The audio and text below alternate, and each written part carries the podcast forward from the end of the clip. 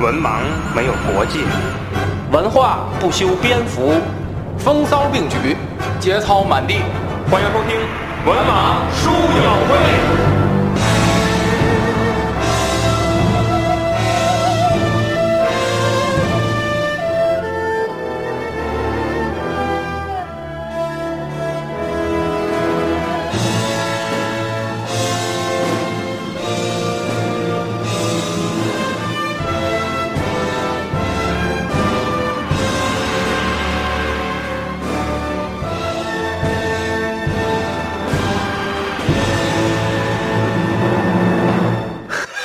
干什么呀？发射是吗？这个，嗯哈喽，大家好啊，嗯，这期啊是我们这个文盲书友会的一个大的专题啊，文盲说三国》第三季的第一期啊，嗯，呃，那么啊还没自我介绍了是吧？我是子平，我是安飞，我是卫士，哎，今天我们三个人我是啊，嗯大龙。嘿，跟大家没有那个没有 那个了，啊，那大龙就去世了，嗯啊，这个 好像是说这电影里只要这个这个人不许你什么呀这是？啊，游游戏嗯那电影嗯哎呦我天！干什么呢？电影里只要这个这个，比如说上下那个三部曲，拍到第三部的时候，一般这个第二部的人不演了，一般第三部里就说这人死了。哦，所以这个咱现在就这么说啊，说大龙老师已经去世了啊，这个。呃，第三文文呃说三国第三季呢，我们是这么设想的，就是说我们分成上下两部啊。我们今年上半年先先分享这上部啊，我们这是一季还分部，是八期啊，上个故事啊。嗯哎呦天！我我我们这是你没看计划是吧？没看你们魏老师从来不看计划嗯，这是第一部的，呃，这这是第三季的第一期啊，是这个我们题目叫做《草堂三分记》啊，嗯大家也应该能猜到我们的主要主要讲的内容是什么。啊杜甫草堂， 哎，那么合着跟三国没关系。这个呃，三国呢是这样，我们是这样设想的，就是呃，之前呢大家可能没注意过啊，就是我们前三期聊的都是剧情，就故事，四五期是以专题为主，每次聊一个专题，六七期是两个单口，嗯，第八期是一个总结，嗯一般我们都这样录。嗯那么我们的第三季的上部，我们也是按这顺序，下部也是这样，啊嗯嗯那么我们这第一期呢，肯定是聊故事啊，嗯就是说《草堂三分记》啊，嗯我们以这个原著中这个三顾茅庐的故事为主嗯啊，来聊一聊啊。那么诸葛亮啊，在隆中的时候呢，经常唱一在个隆中，唱一个叫 唱一个哎呀嗯叫《梁甫吟》啊。哎这《梁甫吟》呢是这样的，说你这个会唱啊？不出嗯你会唱是吗？哦不会唱，那你咋这这样？是这个怎么骂观众？ 合着不唱啊， 应该这么说。 对，呃，步出齐城门，嗯遥望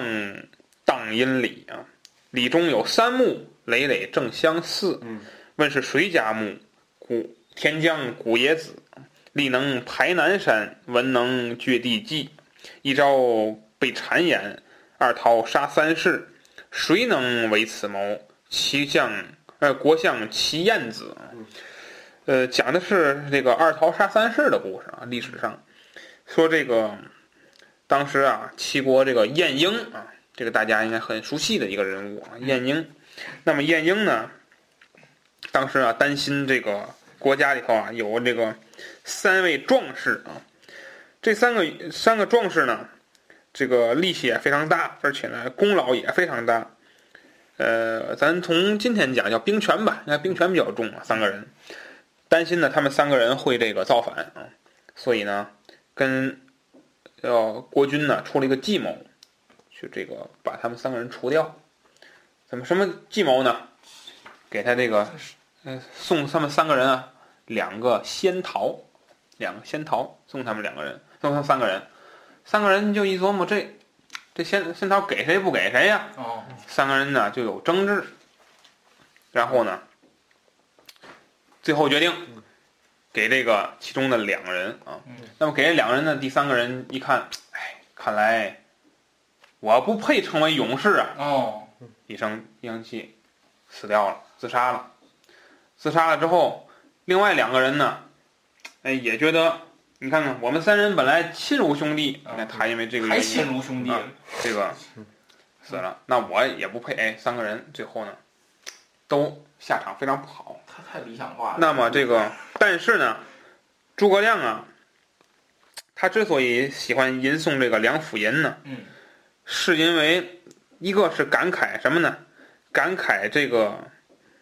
呃，这个晏婴的智慧嗯，就是说这个虽然是很残忍的一个事儿，嗯但是呢，他最终的目的呢，是为了国家的长治久安去考虑，嗯所以呢，这也体现了诸葛亮在后期治国的时候哦，体现出了一些铁腕。哎，诸葛亮是严严刑峻法的一个人，嗯大家可以看到他实际上虽然他是儒家之人，嗯或者他还有一些道家背景，但是呢，他是在治国的时候使用的还是法家的一些东东西。嗯在这个，尤其是他在他独揽大权的时候，嗯就是说那个刘禅时期嗯、后主时期的时候，他运用的一些铁腕政策也也有这个晏婴当年的影子。嗯那么其次呢，他认为这个，他认为做臣子的一个尺度，他在这个书中也呃在这篇文章中也有体现。就做臣子，就不能做到这个三世，就是三个古冶子他们那个状态，不能做到这个状态。就是说，你已经威胁到军权了，嗯也不行嗯。你要有尺度，要有一个最基本的规矩在里边。那么诸葛亮呢，从这个《梁甫吟》中呢，体现出他一些个想法。说了很多啊，刚才啊，那么。承接我们上一集的上一季的结尾啊，我们讲到这个虚渊之日，走马见诸葛啊。这个当时司马徽说了一句话，司马徽说什么呢？说诸葛亮虽得其主而未得其时也。嗯。那么什么叫虽得其主而未得其时呢？就是说诸葛亮遇到主公，遇到刘备是很好的事儿，啊，相当于是鱼遇到了水是吧？嗯说是这么一句话，但是。这个时代已经不是那个时代了，就是想复兴蜀汉，就复兴不是蜀汉，复兴汉汉可惜已经不是不是时候啊，基本上可能性不大了。司马徽我觉得是高明之人啊，哎，他他之他之前点评的一些东西都很到点儿上嗯嗯，这也是司马徽不出山的一个原因，嗯因为司马徽觉得我出山这几个主公里头，那肯定是选刘备，刘备是最会用人的，嗯就是呃也是说白了，他站在一个道德的制高点上，嗯但是跟着他，我实现不了最终的一个愿景啊，所以最所以呢，他没有出山啊。嗯那么诸葛亮出山了，诸葛亮出山，他就说了一句，他说这个虽得其主而未得其时也。那么刘备呢，也仰慕高贤， 刘备从司马徽那儿知道了两件事儿，一没地儿啊，没人。哎，对，所以呢，尤其是最重要的一点就是，你要这个在这片地方有两位高士，嗯，卧龙凤雏嗯，得一可得天下。嗯卧龙凤雏是谁？不知道。嗯，那么徐庶现在告诉你了，嗯卧龙就是诸葛亮，就在这块儿，嗯嗯很近，嗯南阳诸葛啊，非常近。你愿意去，你去拜访他。我已经跟诸葛亮通气儿了，结果诸葛亮给来一句是吧？嗯你以为我是待宰之牺牲乎？嗯啊，你说你以为我是那个要去祭祀的那个羔羊啊？嗯你以为我是那个吗？诸葛亮还说句挺清高的话，嗯从这一一个台词儿中呢，你觉得很清高。嗯那么越是这样清高的人，你越不能说把他招之即来挥之即去。哎，那么刘备呢也懂这个道理，那么刘备啊自己去，放火烧坟，放火烧山。那不是他，那不是他啊，这个，那么无用火攻，刘备，我成犄角之势，我和那马成，我和狄龙成犄角之势。哎， 太可怕了。那么这个，咱们啊，今天的第一个环节就聊一聊这个三顾茅庐的故事啊。那么三顾茅庐啊，这这里边有个问题啊，就是说《三国演义》和《三国志》描写的这个三顾茅庐时间对不上。嗯，这个呢，可能是罗贯中在写整理资料的时候呢，出了一些问题。我们之前第二季的时候呢，也有听友就谈到这个问题，嗯就是说这两个书之间对不上。嗯，这个你要让我们总结的话呀，这个你每一期都得谈哦，这个事儿发生的时候，真正发生什么时间，《三国演义》发生什么时间，这个对我们来说呢也不现实啊。嗯就是大家呢，我们为大家整理的还是一个故事，还是一个人物关系的分析，嗯还是一个这个政治上的战场上的一个分析，政局的分析。嗯我们呢，嗯，觉得整理这个时间呢来说呢意义不大。如果说真想整理的话，我们可能放在最后一集，嗯，咱们再与大家呢重新整理一下这个时间的问题。大龙聊两百小时的单口。那么呢，呃，从正史来讲呢，三呃《三国志》记载的比较准确啊，就是说这个三顾茅庐时间呢，应该是你看啊，它是从夏天、秋天、冬天是吧？呃，不，夏天、冬天和春天，嗯啊，那么说明它跨了一个年，嗯，所以应该是在公元二零七到二零八年之间发生的一个事儿啊。那么呢，在书中龙呢，纯寿它距离这个时代比较近嘛，对，咱们初中呢学过一篇课文叫《隆中对》嗯，那么《隆中对》里就记载了，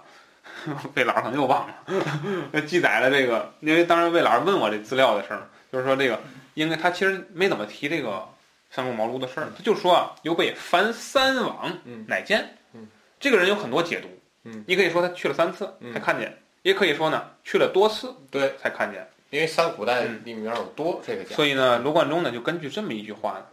编出了一个故事来。嗯这个故事呢也非常好啊，嗯大家也非常喜欢啊，请魏老师来介绍一下。龙中队就不说了哈，嗯，说说《三国演义啊咱们一直在说《三国演义》嘛，嗯，咱其实聊的还是三国，》啊嗯，龙中队的内容咱就不说了啊，嗯没有什么内容。他就是翻三王乃就是见。那个哎啊，就是那个那个龙中队，就是那个一一一套一套话嘛。啊凡三王乃见，嗯然不是不是诸葛 足，龙中队好嘛就是魏老师说，就是我们在这个环节里先不聊隆中哎对，对，嗯，龙中队的内容嗯啊，就是诸葛亮那一套话先不说，三国演义》里头描写呢，咱们先说看啊，第一次，呃，其实这个呃这个三顾茅庐啊，《三国演义》里描写这三顾茅庐，我一直有一未解之谜，嗯，就是张飞为什么要一定要跟着刘备去？这个大家也可以探讨一下啊。嗯这个我我觉得张飞挺像小孩儿的，哎是，就是这个就有点像这个小时候啊，嗯这个我明明不乐意跟着家长去串门，嗯，但是这个他们一去你还得跟着，对我还得跟着，我还不高兴，嗯，这个我就记得我小时候有的有的经历 就是去了到人家，嗯。我板着个脸，人家给我什么我也不吃，嗯就跟完成任务似的。嗯，你看张飞其实一直就是这个状态，所以我就，所以我所以所以就是咱们在这个三顾茅庐里啊，嗯张飞的，呃，其实写了很多张飞的事儿，嗯就写了很多张飞的反应，但是在这里就略去了，因为张飞反应基本都是嗯怒在旁边儿啊，在旁边儿就是那个大啊，怒，嗯他这个今儿我不在，明儿我不在啊，那个咱先回去，就是有点那个，就一直有点跟那个《西游记》里猪八戒那状态，嗯那不行就走，不行就回去，让他自己来放火烧，嗯一直是张飞一直就是这个状 态。好计策，嗯，张飞一直就是这个状态。呃，不提张飞了啊，咱们先说第一次去。第一次去呢，呃，我觉得你看这个整部三国嘛，它毕竟就是说这个诸葛亮嘛，就是他以一个，他就是从呃呃把诸葛亮其实是神化了啊，是所以是说是从三顾茅庐开始，就以各种侧面描写描写这个卧龙岗啊，简直就是世外桃 源。你看这个，呃，这刘关张啊，刚一进去，你看这个就是看到一个世外桃源的景象嗯。你你这个其实你看啊，当时大背景是一个什么？诸侯割据啊，嗯，这哪有如太此太平太平的这么一个？所以它本身，我觉得它这个描写实际上就是。这个这个，你看这个各路诸侯，对嗯吧？征兵啊什么的，你看，可是你看这个卧龙岗，就这个地区多少青壮年男子啊？嗯嗯这个其实挺费解的，在我来讲啊，你看这男耕女织，但是就你描述了这么一但个是你别忘了那块地区当时没有经历战争，是吧？就是嗯荆州地区它是荆州木树民风嘛，啊，刘表在位的时候没有经历大战，嗯嗯，反正反正就是跟当时的格局啊，呃，不一样啊。呃，你看刘备就去了以后呢，就看到这儿有人还这个在田间啊，呃，耕作、唱歌啊，唱了一首歌，非常的好。刘备听完了以后呢，嗯就问这个农夫，嗯，你看这个刘备非常聪明，嗯，为什么呢？他就觉得这个肯定不是农夫自己嗯创作、嗯演唱 的啊，他就说这个这个歌是谁写的？嗯，然后这个 PG One， 哎呦，从口袋里掏出万宝路，哎，我告诉你这个歌啊，哎呦，来一个亲密的亲密的视频拿出来，农夫就说了，乃卧龙先生所作。你看，这个都是侧面描写。你看这个，中国其西方实也其实你看，其实你看这个，其实你看让我来讲，这个你看易中天先呃曾易中天先生曾经说过嗯，说诸葛亮是一个特别会营销自己。对哎是嗯你看这不就是一个营销的手段吗？对吧？多次来，多次次见就着啊大，家都但是啊我你又见着了很多嗯说我好的人，哎，哎，你看是不是啊？ 呃，那你看啊，这个还写了遥望卧龙岗，果然清景异常。嗯这又和整个当时的大背景，一个战乱的天下又又不一样啊。最哏儿的就是李 德贵当这个庄遇见这个他诸葛亮啊，他家有一个童子，嗯，这童子会说相声， 怎么怎么说的相声啊？梁活，你看怎么说相声啊？玄德曰：“嗯，说汉左将军宜城侯，侯领豫州牧，嗯皇叔刘备，有点那个，嗯，《权力游戏》里龙母那意思，嗯啊啊啊不焚者，嗯这嗯那的，说一套词儿。嗯刘备，你看，显出我来了吧？嗯 特来拜见先生，你看我头衔那么多。嗯童子说：“我记不得许多名字， 就说你说那么多，我记不住啊。嗯然后玄德就认怂了，嗯他说了：“那你只说刘备来访，嗯，所以碎死了。早说咱就早说说那么一大堆没用的啊。”嗯然后童子曰：“先生今早是今早，这个是这个是什么意思？啊烧出就是烧除对对是吧？对这是就通走假了嗯通假字是吧对对？啊，他说现那个刘备刘备说你就说刘备来访，他说诸葛亮今天早上出去了，玄德说何处去了？童子说踪迹不定，嗯不知何处去。玄德说几时归？童子说归期亦不定，嗯或三五日，或十数日啊。你看这个吃什瘪么了信，息都没有， 哎，很模糊。没跟没问一样啊，没问一样。这刘备还得走吧，走了以张飞说烧他一把火。走了以后呢，在途中就遇到了这个崔州平这个人啊。嗯之前在这个司马徽啊，嗯，口中也提到这个人。嗯诸葛亮说：“你和谁交好啊？”崔州平啊，后边还有一个我就忘了是谁了。颍川哎，学对府对元对对直，对对啊，是孟孟公威哎，是施广元，对对对对对对对对对，卧龙卧龙岗四少，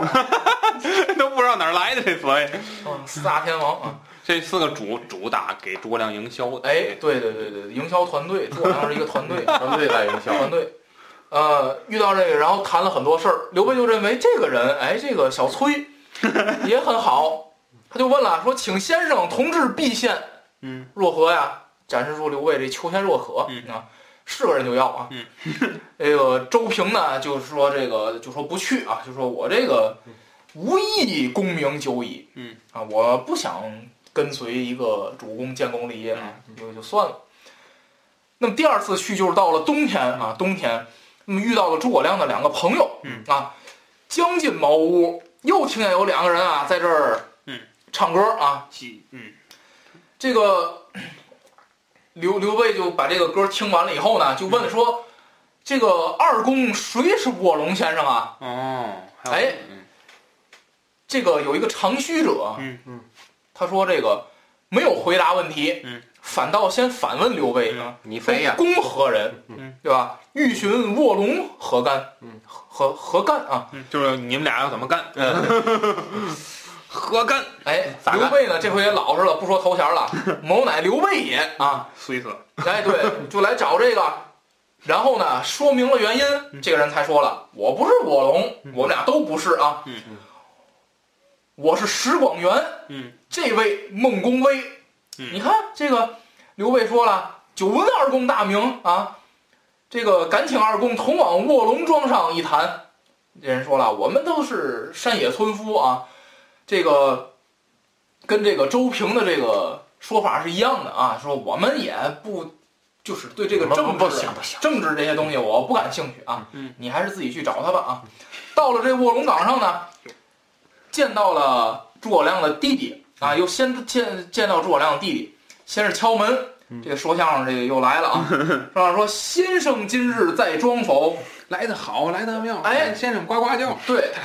你看这童子说现在堂上读书，哈玄德大喜。你看好，合着这家都是先生啊，弟弟也算先生，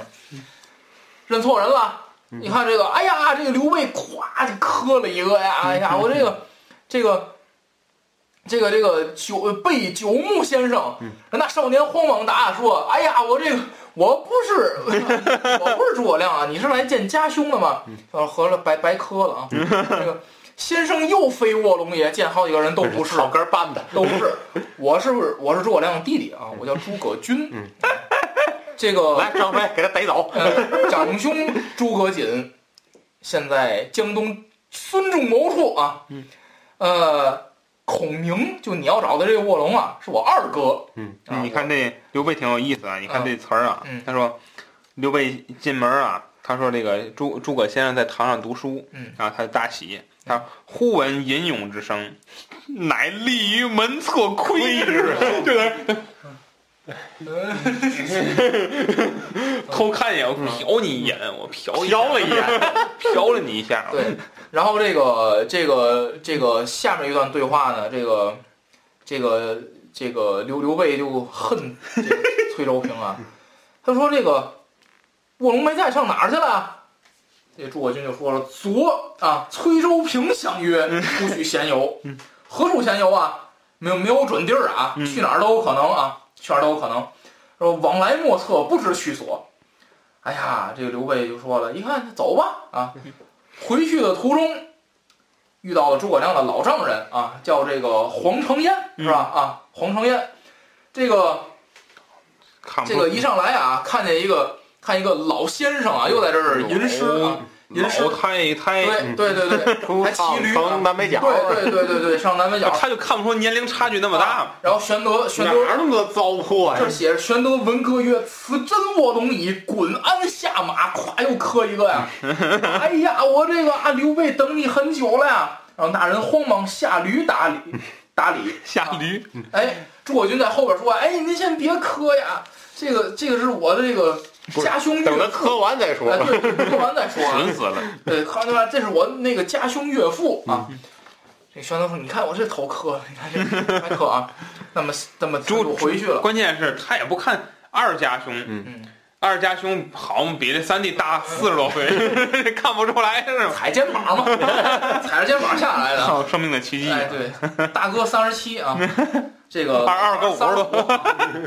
老三 十四。嗯，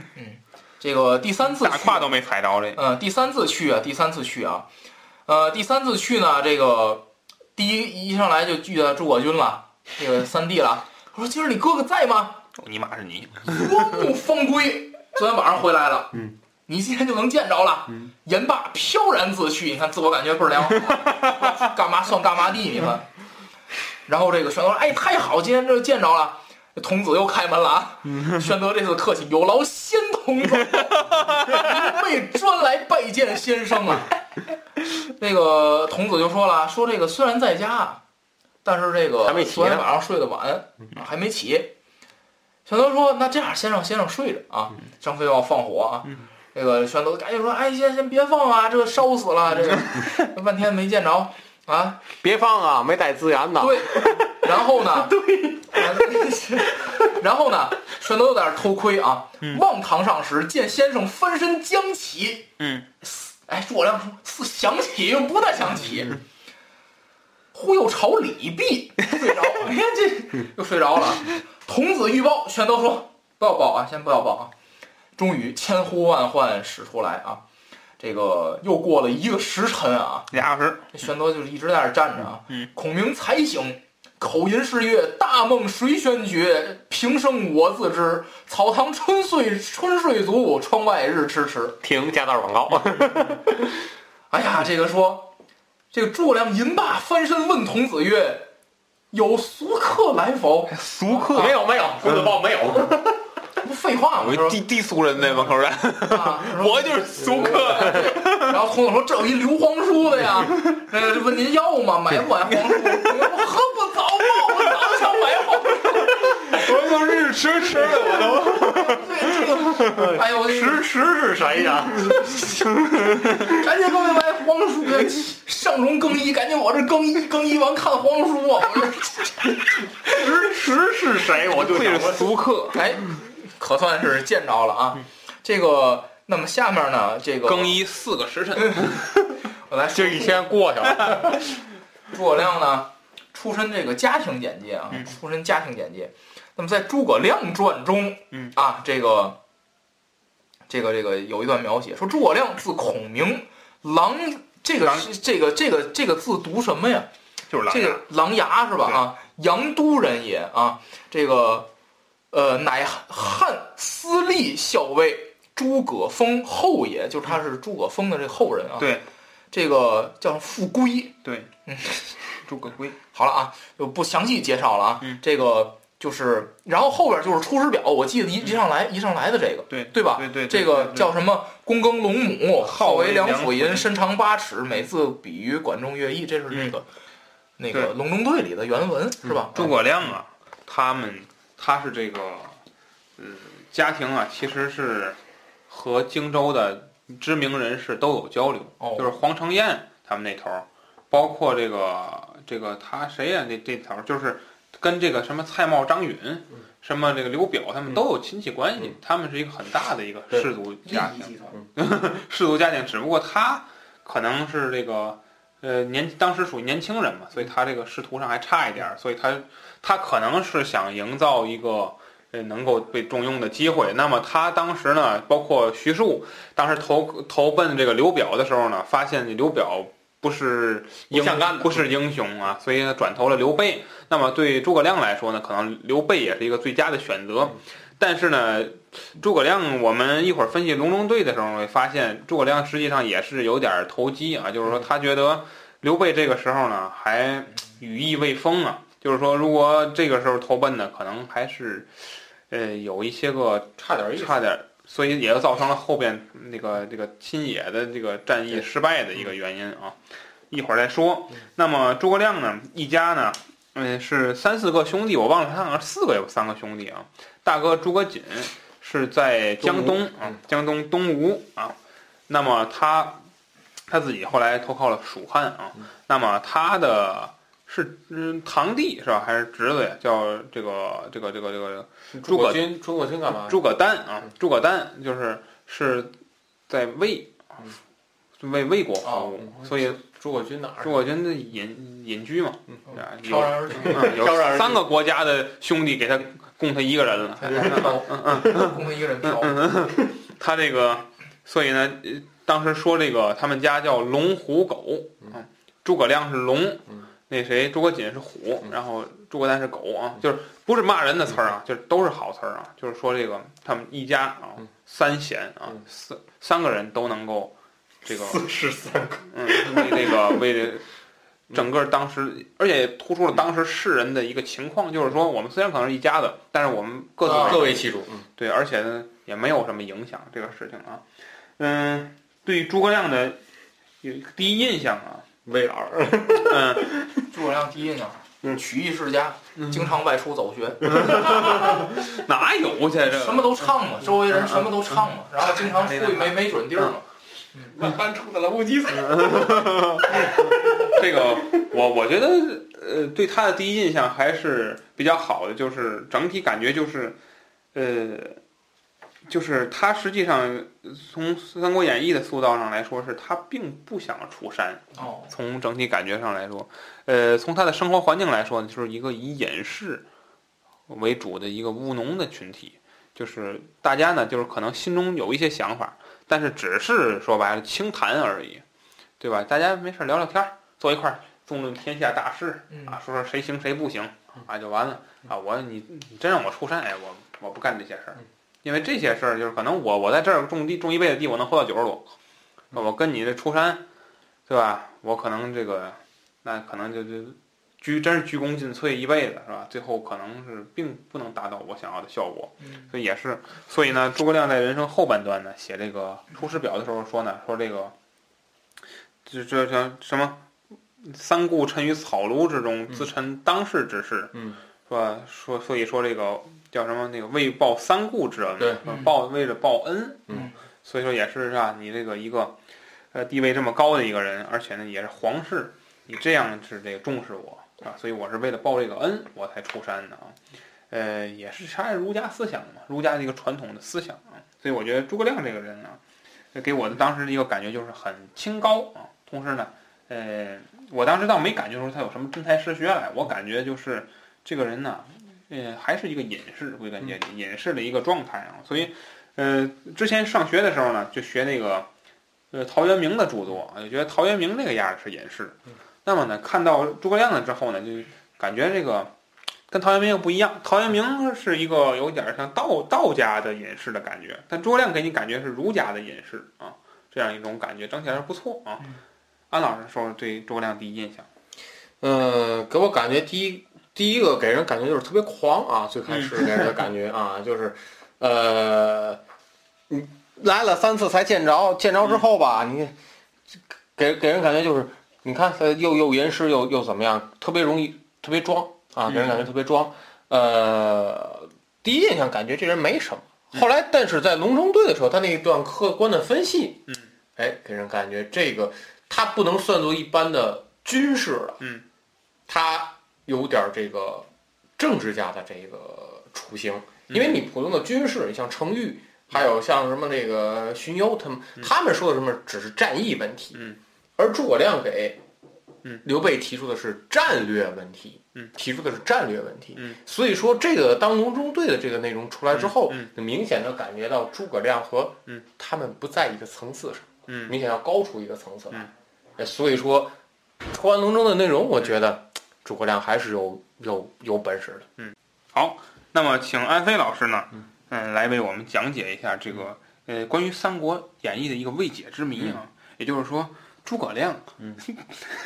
是不是练过飞叉？ 没有这个，没有这个，呃诸葛亮的童子练飞 叉，没有没有没有没有这个没有这个。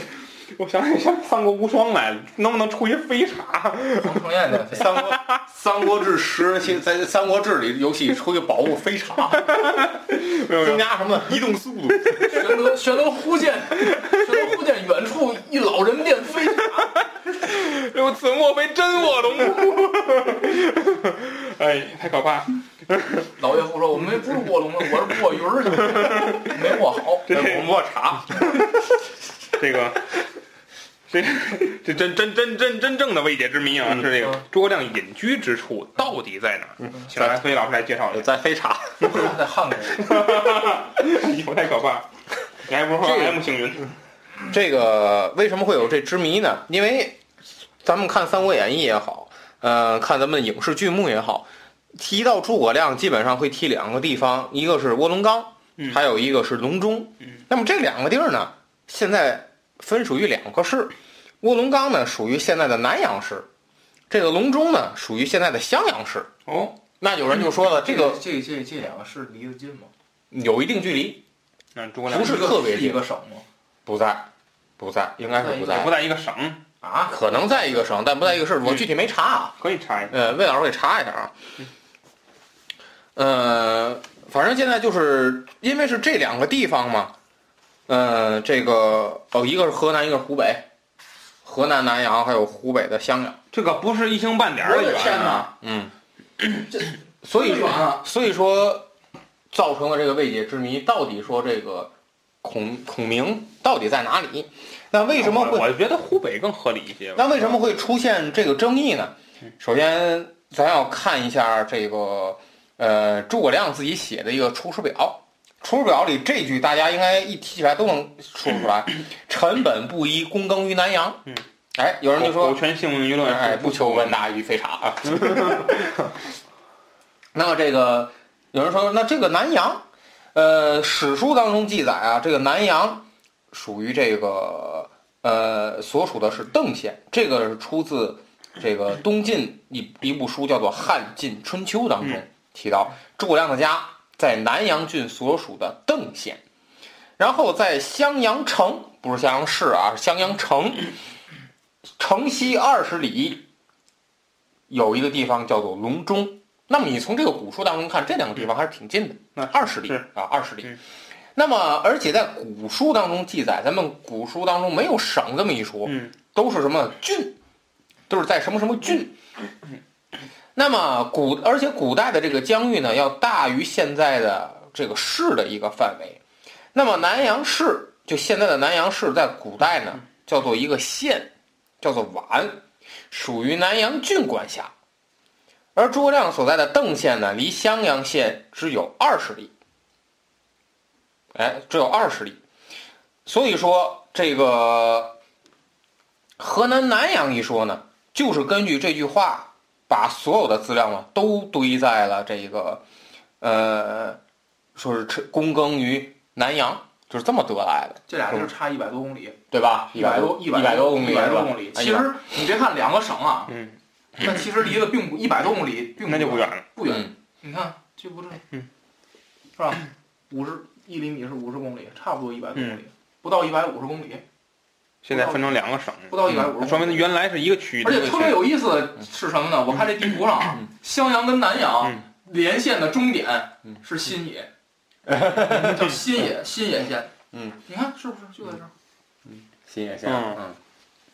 有意思。所以说，河南南阳说呢，就是根据这句话得来的“臣本布衣，躬耕于南阳”，啊，是根据这句话这句话得来的。呃，那么在这里有没面有，可能这么一种情况嗯？诸葛亮住襄阳，但是他每天要都要去南阳种地，呃，一百多公里，反所正以怎么不走啊嗯 知也三五日或十十余日鲁滨逊是嗯吧？种地去了。呃，所以说河南南阳说呢，就是根据这个诸葛亮在《出师表》当中写的啊，“臣本布衣，躬耕于南阳”这么来的。那么为什么他又去又提到了这个隆中这个地方呢？有人就觉得是，呃，诸葛亮啊，在这个南阳啊耕种，然后呢，在求学的时候嗯，是在隆中哦，啊，有人是觉得是这样来的。呃，因为这个有一个资料呢，叫做这个“大明一统志”，哦，这里面所说的诸葛亮，琅琊人，躬耕南阳，往来隆中。哦哎，有人说可嗯能是去那里面求去隆中去求学，所以说导致呢这两个地方他都曾经战斗过。哦，啊，一个是求学，一个是读离书。得也不远，其实嗯从现在看，就是他每天上学都一百公里，嗯那么为什么后来又因为这个是起到国了家重点扶贫项目。坐飞茶去每天得。呃，那么为什么这个又出了争议了呢？就是因为在宋金对峙的时候，这个宋朝的官员呢不能到这个南阳去祭拜诸葛亮了，因为这个诸葛亮的南阳所原来所在的南阳是在金人的控制之下，嗯，所以说呢，只能到这个隆中呢去祭拜。那么别有用心的人啊，别有用心的人就把这个隆中和这隆中也给它弄成诸葛亮的这个耕种之地。其实从这个资料说，这可能是不准确的啊啊，这可能是不准确的。那么接着再说这个湖北襄阳说，这个争议的来源呢，是因为古今地名的一个这个变迁。呃，《出师表》说中的南阳呢是东汉的南阳郡，这个郡里下辖哪些范围呢？河有河南的南阳市，有湖北省随州市，嗯哦，还有襄樊市的部分地区。那差不多。嗯，呃，不是不是完全咱们今天意义上的这个地理概念。那么今天的南阳市在当时呢叫做宛县，当时叫做宛县，你明显能看到和《出师表》当中诸葛亮所写的这个位置其实是不符的。那么根据这个考证呢，还得出了以下几个这个信息。首先，《出师表》当中说诸葛亮是躬耕在南阳，刘备呢三顾茅庐。那么，诸葛亮提出的对策核心内容是：刘备在占有荆益二州之后，分两路北上灭曹。有一路是派将一进一一名将军率领荆州军队北上，你向宛洛，宛就指的是曹魏的统治区。这也说明诸葛亮在回答这个问话的时候，应该是宛的南边，他在说向北。嗯，嗯，是这个，这是一个，还有一个，嗯，呃，还有一个就是这个是在这个《魏略》当中啊，一部书叫做《魏略》啊，记载说诸葛亮的好友呢，呃，孟公期因思念家乡汝南，欲北归，孟恭威是吧？啊啊，对，孟恭威啊，孟恭威啊，思念如思念家乡如南欲北归，遇到了诸葛亮的极力反对。那么从地理位置说，如南在宛县的正东，在襄阳的东北。如果是从宛到汝南，应该是东归而不是北归。嗯，只有从襄阳出发去汝南才是北归。哎，所以说如果亮呢，如果诸葛亮住在宛县，那么宛至樊城那就是南行了，和这个当时的这个记载是不符的，是有冲突的。考证还是很有意思。嗯，那么还有的呢，就是这个其他的两晋时代的一些这个文献，比方说东晋初年王寅写的《蜀记》当中的记载，啊，说专门到隆中瞻仰了这个诸葛亮的故居。而刘宏还有一个叫呃刘宏去的时候呢，嗯、距离诸葛亮呢去世这个七十年，嗯，而且还有像这个刚才所说的这个汉晋春秋当中，哎写到的这个一些的史料啊，都能考证出来诸葛亮应该是在这个呃南阳躬耕在隆中去求学，嗯，那么在咱们最后啊，再看一下这个东汉末年的这个政治情况，也就是说刘备来拜访诸葛亮的时候的情况。那么当时这个刘表呢，在占据了这个荆州，宛最初是被袁术占据，后来又归了这个张绣。张绣投靠曹操之后，宛这个地方又被曹操曹操所占据。那么刘备为了躲避战乱，不可能去往更北方向走，嗯，所以说呢，他只能往往南下，所以说往南下。而刘和刘备和曹操当时的这个形势来看，刘备要想去拜访诸葛亮，也不可能去往北面曹操的控制区去走，也是只能往南走，也是只能是往南走。所以说，通过这些资料，我觉得啊，刘备最开始是在南阳，嗯、躬耕一段的时间，后来诸葛呢，亮，诸葛亮，呃，诸诸葛亮在呃诸葛亮在躬耕南阳了一段时，在南阳躬耕了一段时间。后来呢，因为求学也好，因为躲避战乱也好，从南阳呃来到了这个隆中，再然后呢，你看北面战事比较纷繁，就在这个隆中呢住下。一方面求学，一方面也是躲避战乱。我觉得这个从历史上来说是可以解释得通的。嗯，那当然了，这个我就是通过搜集这点儿资料嘛，浅显的来推测出来。呃，也许啊，随着咱们呃考古学等等其他资料的发现，也许能给出一个更加准确的一个这个，发现诸葛亮墓中出现了飞叉也许能更加准确的还原出诸葛亮到底他，M 嗯星人， 是怎么样的一个这个生活状态。你看还是人家的这个方悦的这个故乡就是准准确，河内名 将，哪儿啊？ 越南是吧？这真准确这这个，个太准确了。好吧？这个那个襄阳有一个旅游景点儿叫诸葛亮广场，后来到大家到越南河内旅游，看看有一方月广场，每个人都拿一飞 叉，看过那图我那天发那， 那个那样，飞叉运动啊，哎呀，快乐无边呐、 嗯，其实呢，嗯，隆中对啊，不光是这个诸葛亮和刘备之间发生过，那么还有一个呢，东吴啊吧，有一个叫什么东吴队啊，有一个叫是这个鲁肃啊哎和这个当时的这个这个这个孙权啊之间有过那么一个交流。当时这个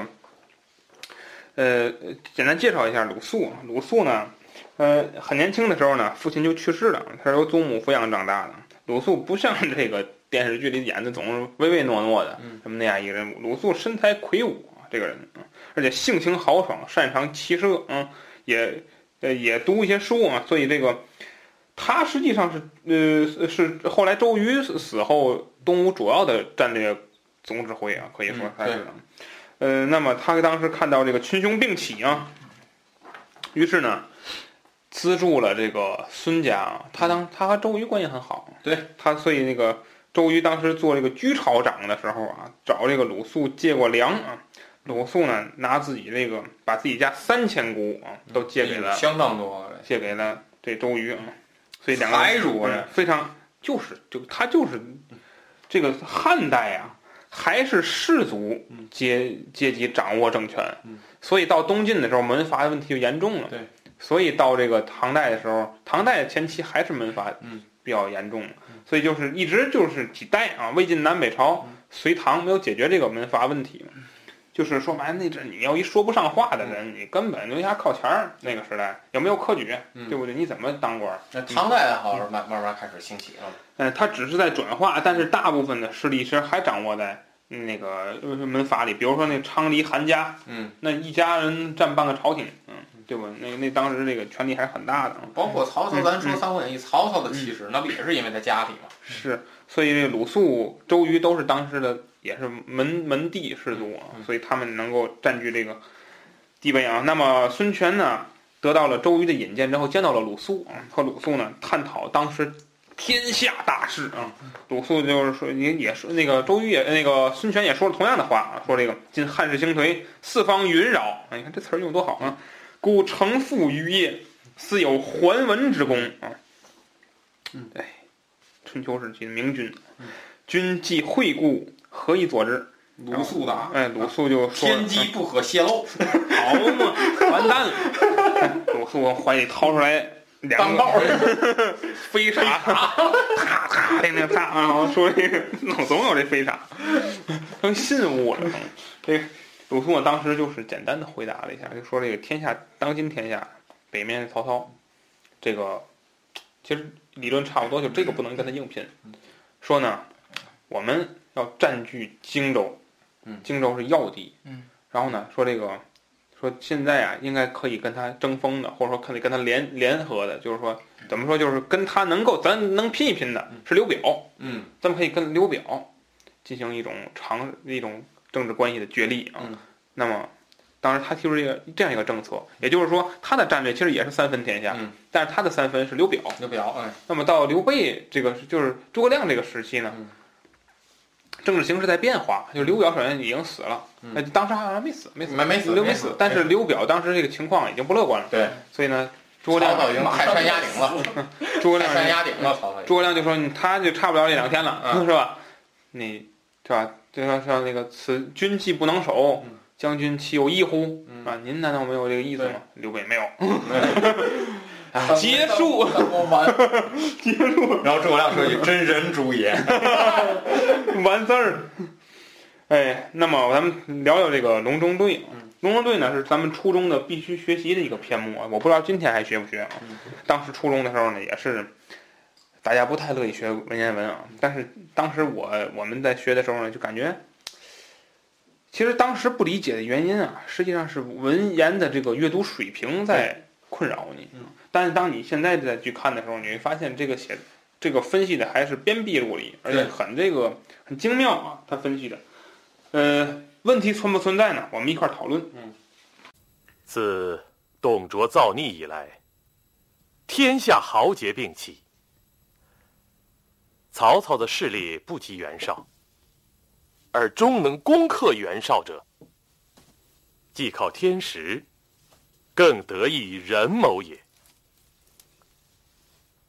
今曹操拥有百万之众，挟天子以令诸侯，此诚不可与之争锋。孙权具有江东以立三世，国险而民富，此可用为援，而不可图之。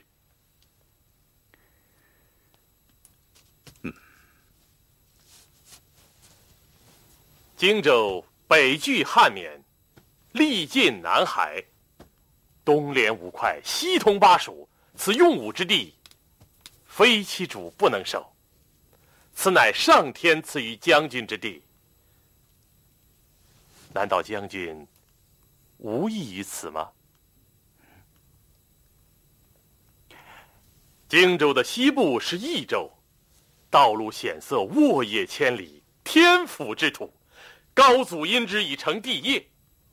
而今刘璋暗弱，虽民营国富，而不知抚恤军民。故而智能之士思得明君。将军既是帝室之胄，信宜著于四海，总揽英雄，思贤如渴。若能跨有荆州、益州之地，保其延祖，西河祝融，南抚一越，外结东吴，内修正理。待天下有变，则命一上将将荆州之兵以向渊洛，将军身率益州之众以出秦川。百姓岂能不单思乎将，以应将军乎？诚如所言，则大业可成，汉室可兴矣。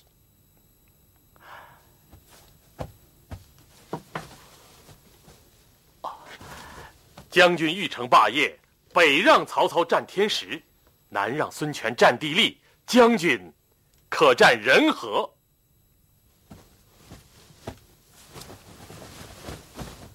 此乃西川五十四州之徒，先取荆州为家，后取益州建立基业，以成鼎足之势，然后可图中原。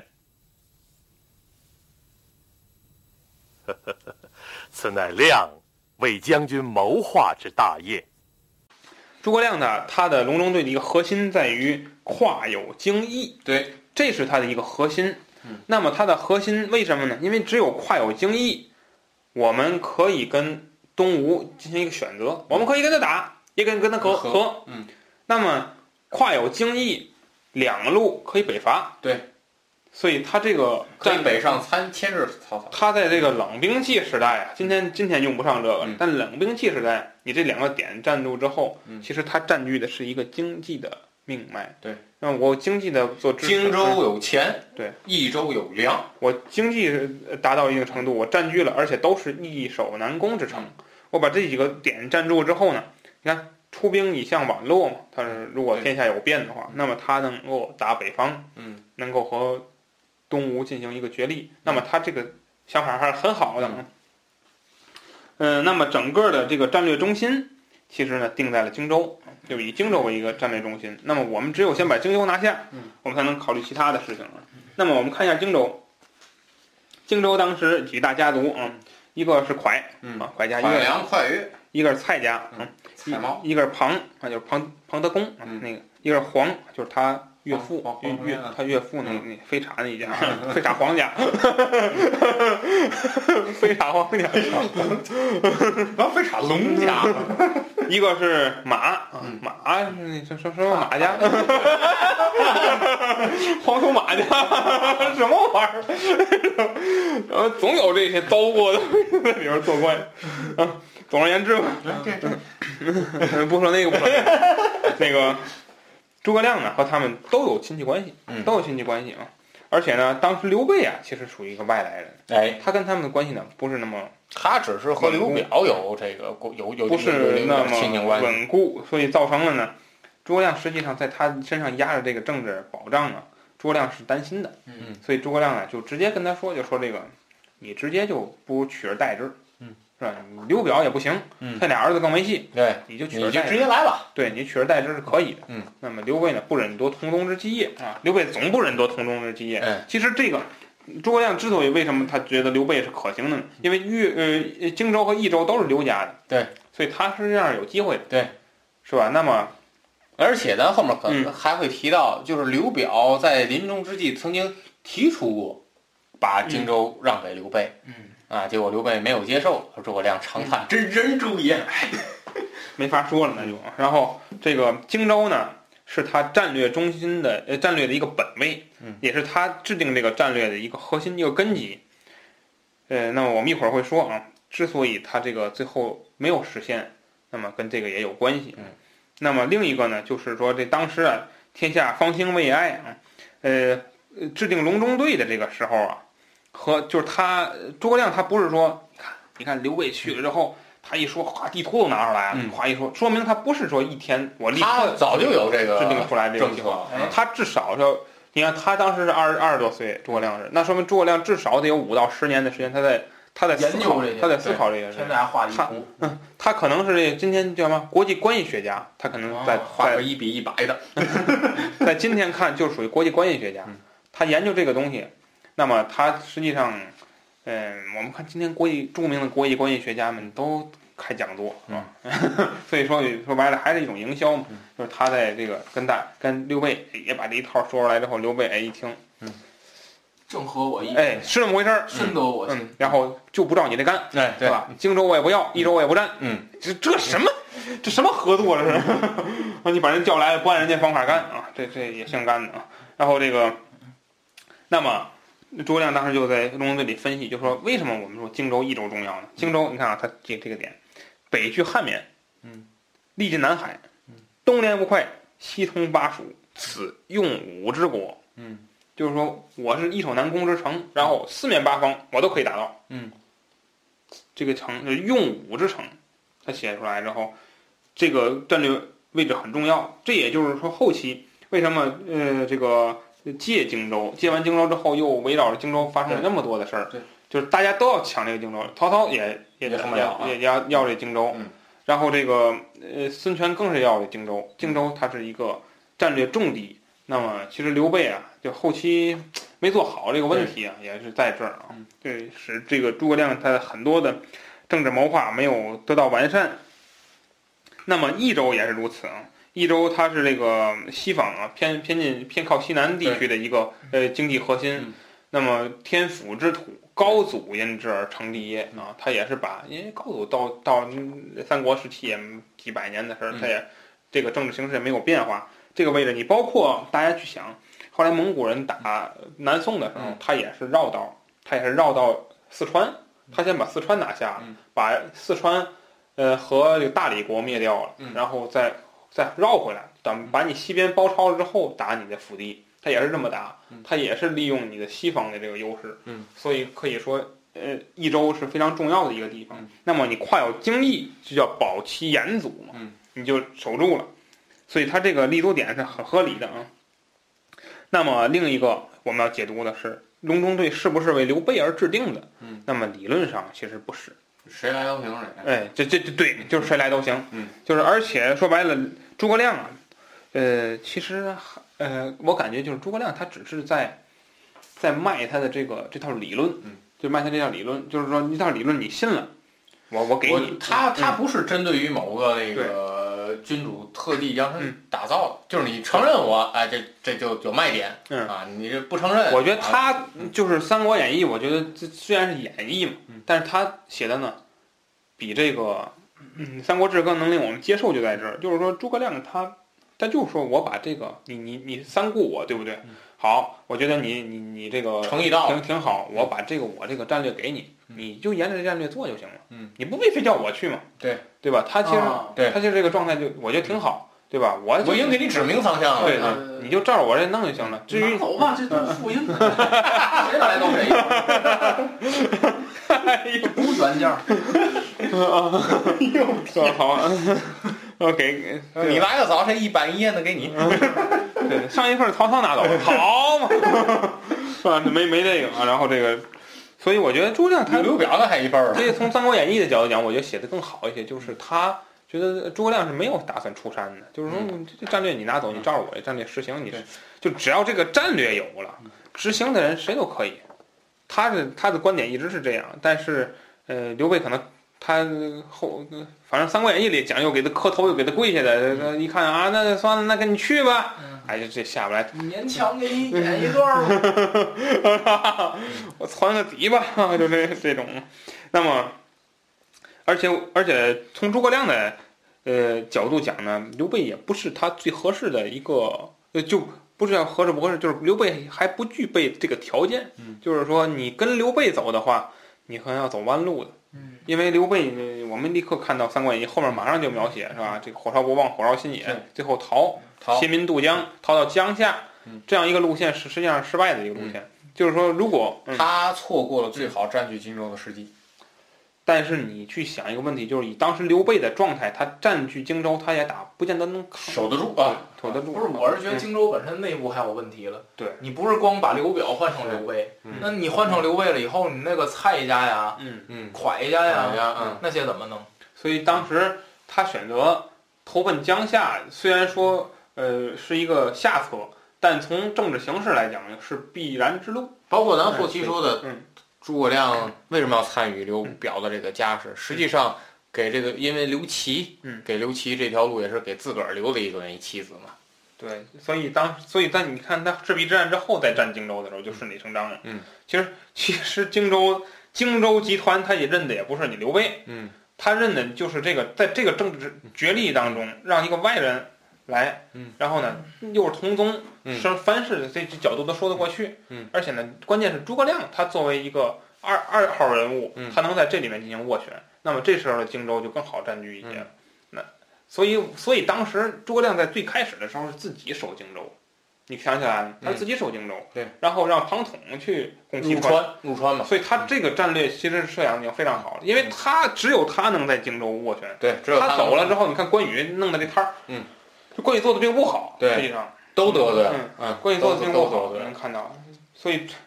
所以我觉得诸葛亮啊，他当时是不是也有这种可能，就是说他在荆州还没来及培养好一个一个人了，就是培养出后来像费祎、董允那样的人，嗯，对，他没培养出来，可能这就我觉得发他生了，我觉得也是，就是因为荆州这个地方本来关系就比较复杂，他得先理顺，嗯，然后他再才能找人来培养。那么你从时间上来看，根本没有这个时间让你去理顺这个这问题。有没有可能也是这个刘备他入川有点急，他入川，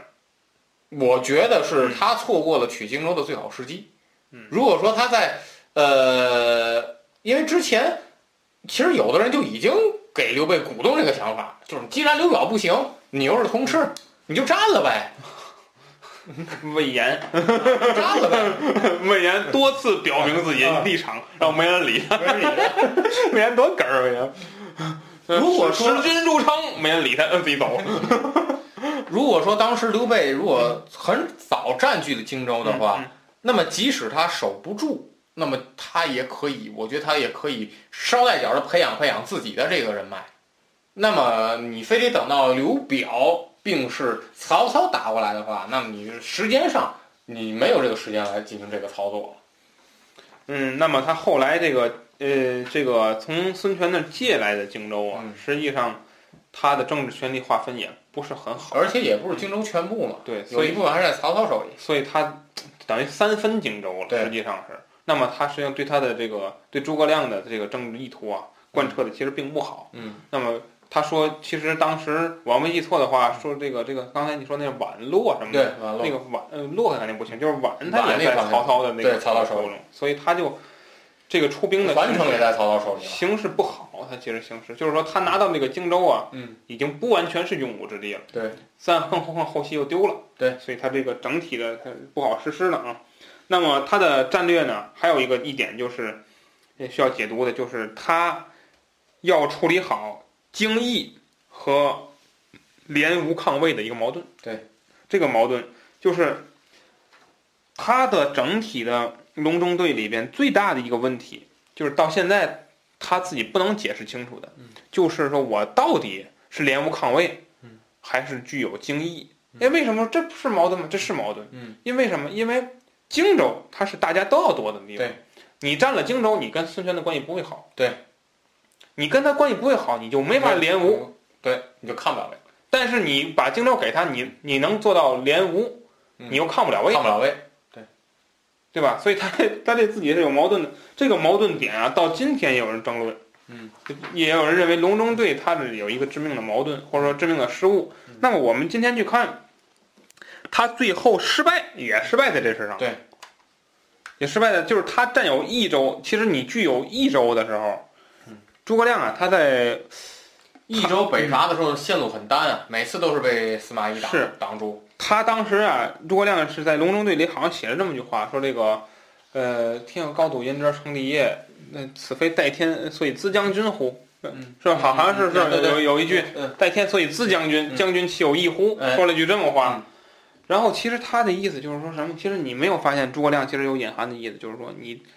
荆州你占了，那是用武之地，对，它不是你用来住的。嗯，你要跨有益州呢，你再有益州，益州是天府之徒。嗯，那如果说有一天外边打起来了，你又这个不形势不好，嗯，你在那儿待着，占有一片地方，哎自立为王也不是不可以的。嗯其实它有一个隐含的意思，但是这个意思，我觉得可能更吸引刘备。就是刘备，刘备啊，其实我我客观的说啊，他正跟他那儿子呀嗯，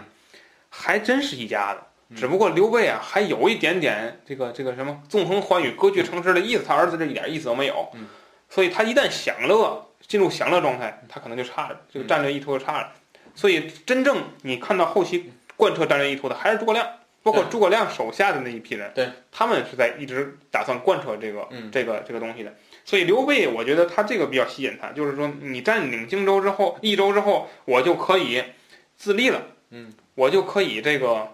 哎，我有一块地，嗯我自己可以这个怎么说武运转装割据、运转经经济了武装割据嘛，啊，所以刘备就是这个比较吸引他，对吧？反正皇上在那个曹魏手里啊，不是曹操这一代，也曹操下一代，肯定这个这基本上就完蛋了。嗯，只要皇上一完了，我就自立。 我是说，我是汉朝的这嗯继承人，对不对也可以，对不对嗯？而且当时天下